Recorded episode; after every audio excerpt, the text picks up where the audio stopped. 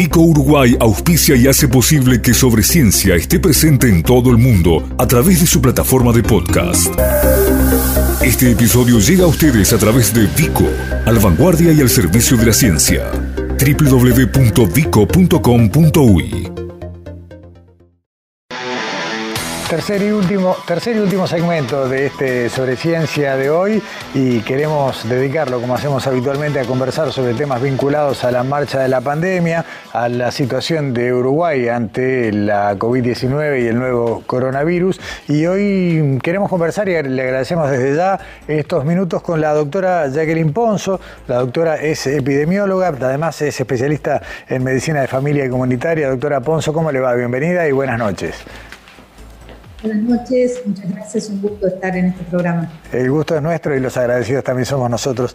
Eh, doctora mucho se ha dicho en estos meses sobre bueno, esa discusión en torno a movilidad, a los comportamientos, a cómo eh, tanto las señales que venían desde el sistema político como a nuestros comportamientos individuales y la incidencia que tenía esto en la pandemia. Estos últimos días hemos visto cómo algunos de los números más preocupantes de descendían y daban una cierta sensación de calma. ¿Cómo está evaluando usted este momento, esta coyuntura, sobre todo de esta última semana? Y bueno, por un lado, mm, con expectativas de que se consolide la tendencia favorable con descenso de ingresos a CTI y también de muertes, pero sin la certeza suficiente aún. ¿no? Sabemos que la vacunación Em, está eh, avanzada ya y particularmente en grupos de edad eh, que tienen alta exposición y, que acumulan casos este, más severos, pero al mismo tiempo em, hay elementos en este momento como es el aumento de la movilidad vinculada a la, a la reinstalación de ciertas actividades y también eh, la época del año que pueden empeorar la situación. Y mm. lo que hemos visto en otros países, que, que aún con mucho porcentaje de población vacunada, se afecta este, todavía la, la gravedad colectiva, ¿no? En, esta, en este escenario de elementos que tienen que ver con el retroceso o avance de la pandemia, hay que incorporar un, un, nuevo invitado indeseado que tiene que ver con esta variante Delta, que si bien todavía aparentemente no ha llegado a las fronteras de Uruguay, parece ser una cuestión de, de poco tiempo. Eh, Brasil y Argentina ya han reportado casos. Así es, de todos modos, eh, parecen, hay eh, datos alentadores en relación a esto. Por un lado, la mm, afectación de la población en contacto con esta variante eh, se ha visto que aumenta, pero no, no es igual el aumento de las muertes en la población vacunada, lo cual este, de alguna forma nos encuentra mejor preparados que con la variante P1 y también eh, tenemos que tener en cuenta que tenemos instalada la vigilancia genómica. Nosotros eh, terminamos el año 2020 y empezamos el 2021 sin tener la vigilancia genómica funcionando en tiempo real y eso fue un déficit importante que, que ocasionó un avance, permitió, digamos, un avance rápido de P1 porque tardamos en detectar y, y en poder actuar en consecuencia, ¿no?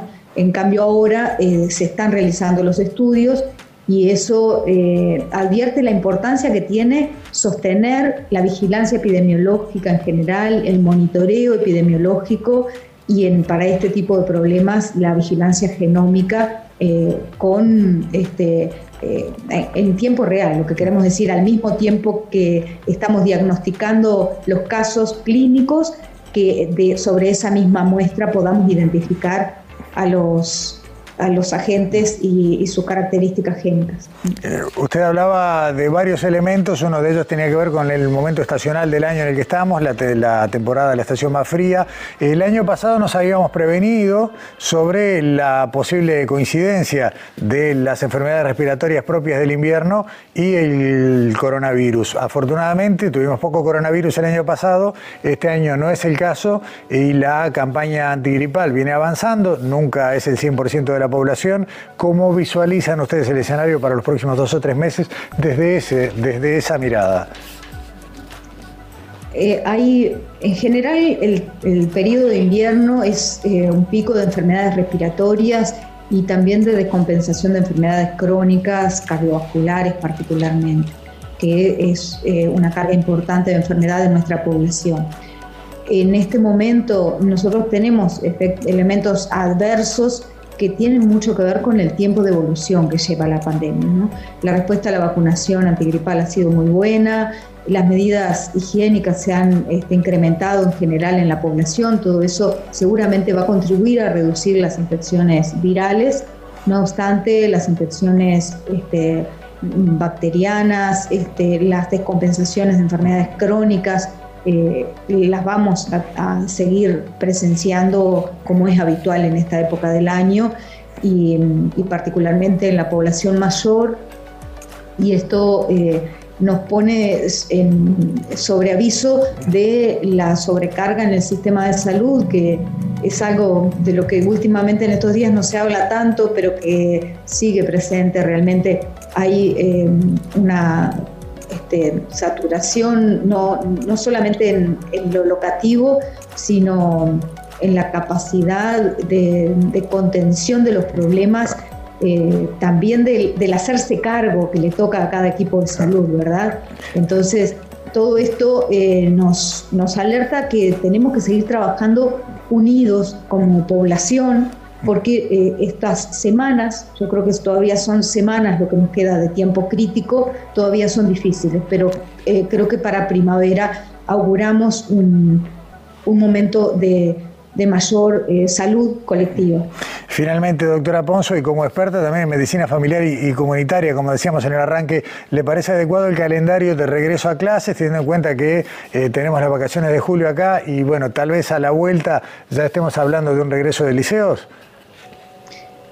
Eh, tenemos que mm, ser bien eh, cautelosos eh, y ver la respuesta que tenemos realmente, lo que decíamos al inicio. Si se consolida este, este, esta tendencia al descenso de casos, casos graves muertes, a pesar de esta movilidad aumentada por, esta, este reinicio de clases ya la semana pasada, tenemos que em, mantener, ni hablar y, y ser este, optimistas en seguir incorporando no solamente la actividad escolar, sino otras actividades que son muy importantes para la vida, todo lo que tiene que ver con la actividad artística, cultural. Pero por ahora tenemos que ser cautelosos y evaluar.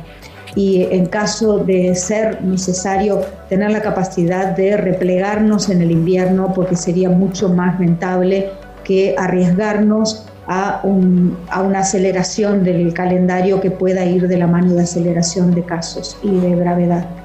Doctora Jacqueline Ponzo, le agradecemos muchísimo estos minutos, esta conversación y bueno, seguiremos hablando, ojalá que, que con un escenario más alentador todavía en las próximas semanas. Ojalá, muchas gracias a ustedes.